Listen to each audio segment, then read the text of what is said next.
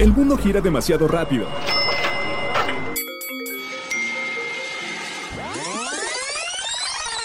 Mejor, tómate un break.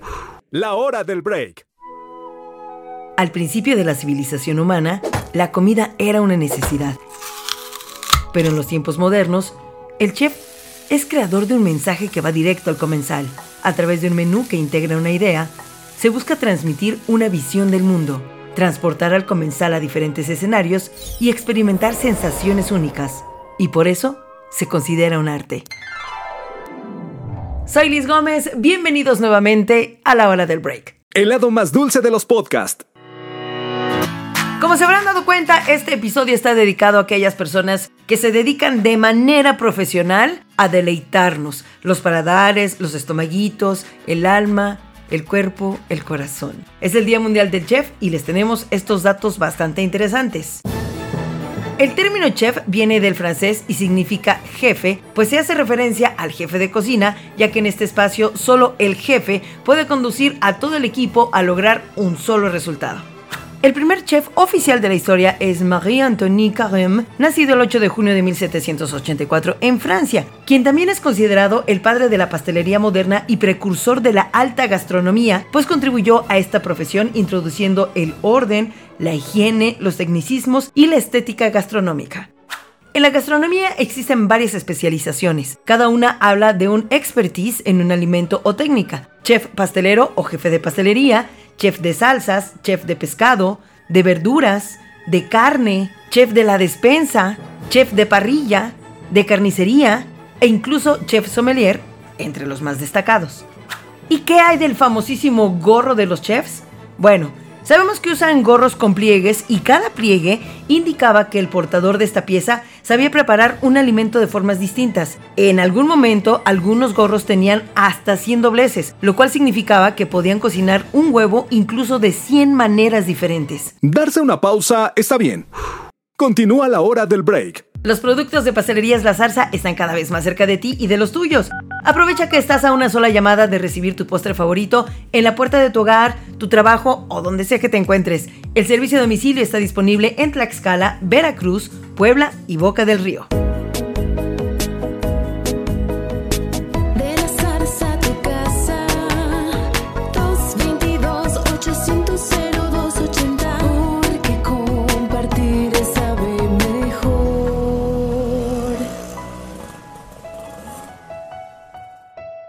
Sigue a la zarza en sus redes sociales, Facebook e Instagram. Pastelerías La Zarza. Continuamos a través de la hora del break y bueno, pues ya sabemos que cada 20 de octubre se conmemora el Día Internacional del Chef, una fecha que además se instauró a través de la Asociación Mundial Culinaria, pues para rendir homenaje a todos ustedes encargados de crear pues lo que nos llevamos a la boca, ¿no? Y deliciosos platillos, postres. Y en este momento precisamente quiero platicar con Jonathan Escalona, el chef de Pastelerías La Zarza. ¿Cómo estás, Jonathan? Hola, ¿cómo estás, Liz? Mucho gusto. Muchísimas gracias. Oye, pues, primero, muchas felicidades. Muchísimas gracias. ¿Cuánto tiempo llevas dedicándote a esto? Fíjate que en este arte culinario llevamos, bueno, trabajando ya a nivel profesional, tengo más de 13 años trabajando, Guau. ¿no? No, ya. Y aquí, este, haciendo las labores de che- chef ejecutivo de Pastelería La Zarza, pues ya más de 10 años, estoy en enero por cumplir 11 añitos trabajando aquí, creando eh, momentos, postres, pues que nos ayudan a estos temas de convivencia, de festejo, Sí. y sobre todo de alegría, porque pues todos los postres, ¿a quién no, a quién no hace feliz cada postre, verdad? Efectivamente. Bien dicen que, que el postre no se va al estómago, por eso siempre cabe. Como se va al corazón, no importa. Exacto. Siempre, siempre cabe un postre. Pero ¿en qué momento, primero que nada, eh, Jonathan, en qué momento de tu vida dijiste, me voy a dedicar a esto, voy a ser chef? Fíjate que no fue algo pensado. Yo siento que cada carrera o a lo que te dedicas, eh, uno tú lo vas desarrollando o vas conociendo conforme vas creciendo qué es a lo que te quieres dedicar. Y la verdad es que en, en la, en la vida este, profesional que he tenido y también en la vida personal, la vida se ha encargado de ponerme, yo creo que en el lugar exacto y en el momento exacto. Y así fue como yo decidí este, estudiar gastronomía.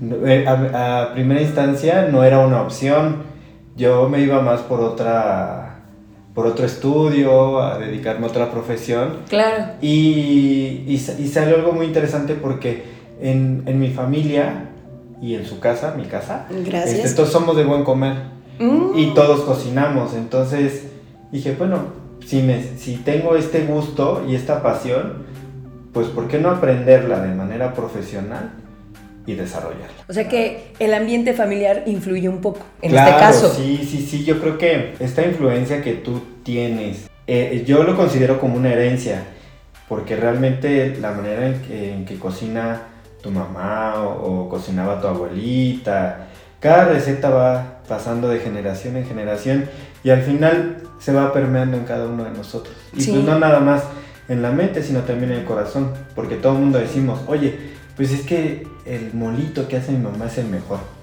Pero no nada más es por la parte del tema del sabor. Ujú, exacto. Todo es emocional. Sí, sí, sí, sí. Todo, es, todo es emocional. Sí, porque todos vamos a defender siempre la comida de nuestra mamá o de nuestra abuelita, Claro. siempre. Y además, pues México, Puebla, digo, varios estados, relacionamos muchísimo la comida con nuestra cultura, con nuestras vivencias, con la familia, con, con el amor, con, con las emociones. O sea, está muy ligada siempre la comida en un país como México. Claro. Y fíjate algo que, que comentas, este, todas estas emociones, pues las transmitimos, ¿no? Por ejemplo, en casa, cuando es el cumpleaños de alguien o quieres festejar algo, pues se le prepara el platillo del festejado, ¿no? El Claro. que más le gusta. Y siempre andamos, oye, ¿qué pastel te gusta? No, pues a mí me gusta el de chocolate con chocolate, la de qué queso rico. salsa. No, fíjate que vi el pastel de zanahoria, que es un nuevo concepto y, y un nuevo formato y para festejo, pues yo quiero festejar con este pastel, ¿no?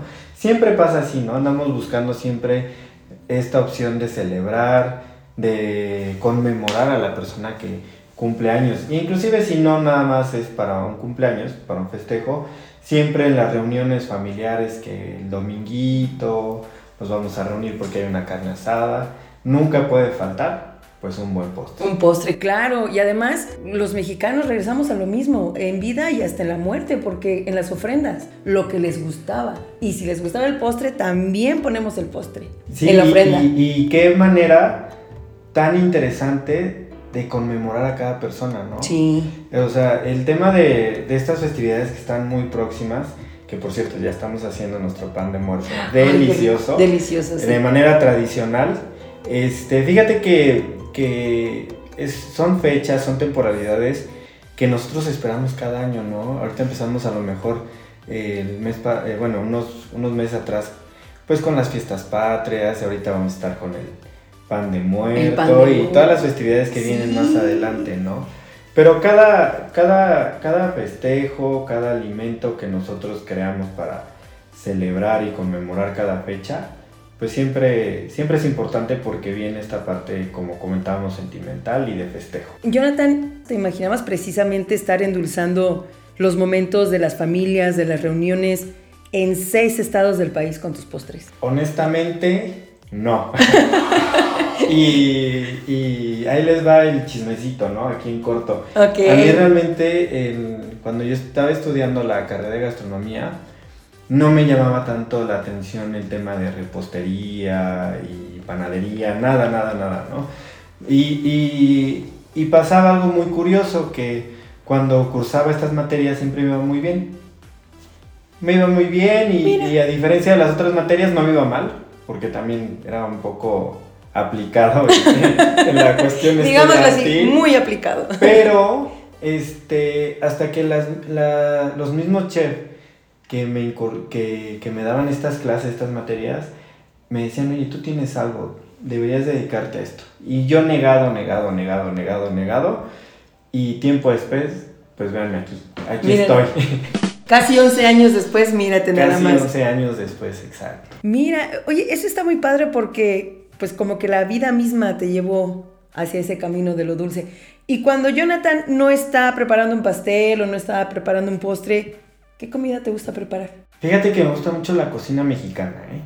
qué Sí, hay, muchos, hay muchas personas y, y sobre todo que dicen, ay, qué padre eres chef, ¿no? Primero creen que vas a abrir el refrigerador y vas a tener ahí el menú completo, ¿Qué? una, una cena súper elegante y todo. No es como en el canal del gourmet, entonces. no es como el canal Ah. del gourmet. no es como la caricatura que abrían y hasta- eh, abrían el horno y sacaban ya el pastel hasta con las velitas. Ah. Exactamente, ¿no? Ojalá, ojalá fuera así, pero fíjate que sí, este, me gusta mucho la cocina mexicana, estoy muy, muy orgulloso de mis orígenes y Mira. este, y como comentabas, ¿no? La cocina mexicana, sobre todo la, la región de Puebla, Oaxaca y otros estados, este, tenemos muy buena gastronomía y, Sí. y, y, pues de- soy originario de aquí, entonces de la ciudad de Puebla, pues sí, fíjate que me gusta mucho eh, cocinar platillos mexicanos y, y no nada más de Puebla, ¿no? O sea, de toda la República. Me gusta mucho como aprender una receta y soy muy, este, hasta que no me queda, ya digo, ya lo, ya lo dejo por ahí, pero me tiene que gustar y sigo intentando hasta que el resultado para mí es satisfactorio. Realmente es algo muy bonito porque la, la gastronomía te acerca a tus seres queridos, ¿no? Sin duda. ¿Tú eres de los chefs que sí va a comer a restaurantes?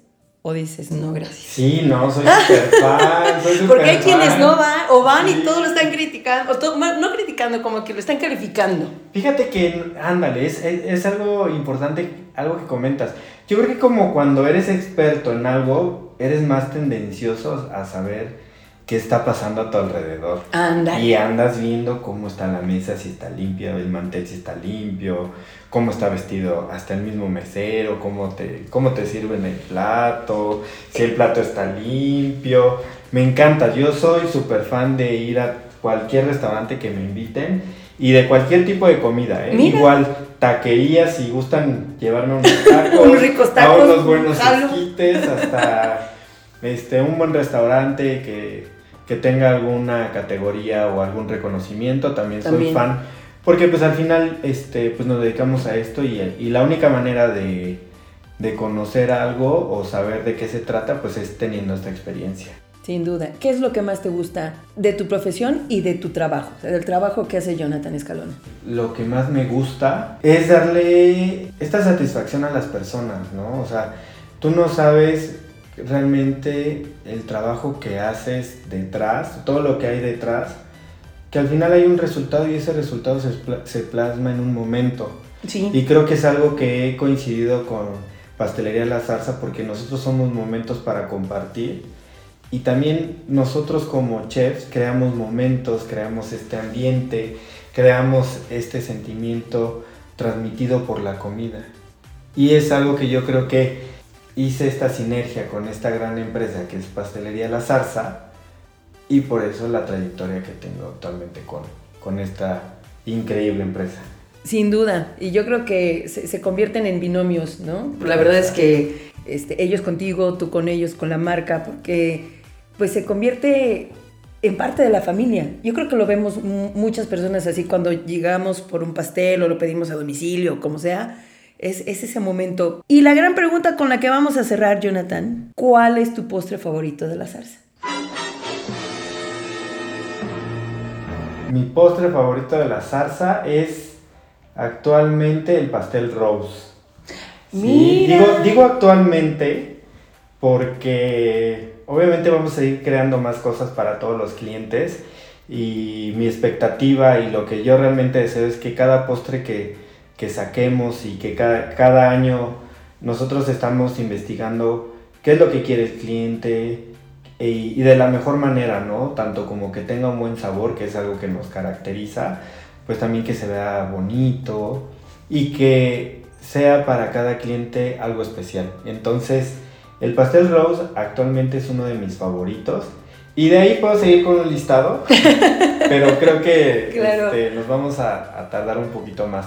Pero con gusto, en cualquier momento, cuando ustedes deseen. Y si gustan hablar de postres y, y de postres de la zarza sobre todo, pues aquí estamos. No, hombre, y, y con, el de la, en- con el de zanahoria se lucieron, ¿eh? También. ¿Te gustó No, es del- delicioso, me encantó. Sí, este pastel está increíble y sobre todo, igual lo tratamos de transmitir en nuestras redes sociales, lo estamos transmitiendo. Este, pero este pastel es hecho con vainilla originaria de México. Entonces, yo les hago la invitación para las personas que no lo han probado, que nos demos esta oportunidad de conocer este hermoso trabajo que realizamos con colaboración de la empresa Gaia, que es una empresa justamente 100% mexicana que se dedica a elaborar vainilla mexicana y para todo el mundo. ¿eh? Eso, sobre todo, para, de México para el mundo, De dicen México por ahí. o de Iztapalapa, no, esos son otros, ¿verdad? Esos son otros, de Iztapalapa para el mundo. Jonathan, muchísimas gracias, chef ejecutivo de Pastelerías La Zarza. Jonathan Escalona, muchas gracias por estos minutos. Gracias a ti, Liz. Eh, La verdad es un gusto conocerlos, este, estar aquí con ustedes y les agradezco mucho la invitación. Les mando un gran saludo a todos y espero verlos pronto. Escúchanos por Anchor, Spotify, Apple Podcast, Google Podcast, desde tu celular, tablet, computadora y hasta en la tele de tu sala. Y justamente el pan de muerto de la zarza es un pan elaborado a base de mantequilla y aromatizado con esencia de azar, decorado con forma de esqueleto. Disponible en tamaños pan de muerto con azúcar grande, pan de muerto con ajonjolí grande y paquete individual también con seis piezas mixtas. Este producto está disponible en octubre y noviembre. Siempre hay una sucursal de Pastelerías La Zarza cerca de ti.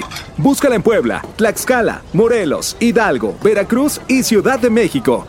Tres cosas que seguramente no sabías de la repostería y ahora lo sabrás. 1. El significado. El término repostería procede del latín repositorius, es decir, repostero, y del sufijo ería, que indica oficio, cargo, trabajo, quehacer, profesión, ocupación, y asimismo como tienda o lugar donde se vende o se ejerce. La vainilla mexicana es la segunda especia más cara del mundo, tan solo después del azafrán. Aunque se puede encontrar en polvo y extracto, son las varas de vainilla las más cotizadas alrededor del planeta. Y sí, es endémica de nuestro país. Egipto versus Roma. Los egipcios no conocían el mismo azúcar que nosotros en la actualidad, pero sí endulzaban su comida con miel de abeja. Pero, aunque esos son los primeros vestigios de los platillos dulces en la humanidad, el origen de los postres se acredita al Imperio Romano. En la antigua Roma los festines eran muy habituales entre los hombres libres y entre los más poderosos.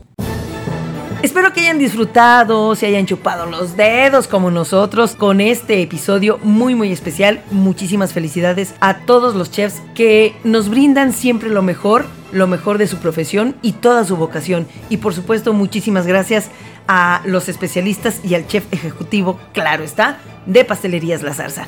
Soy Liz Gómez, ya lo saben, cada viernes un nuevo episodio. Pasteles para compartir, la vida es para convivir. Si lo compartes, te va a gustar más. No decimos adiós, solo hasta la próxima hora del break.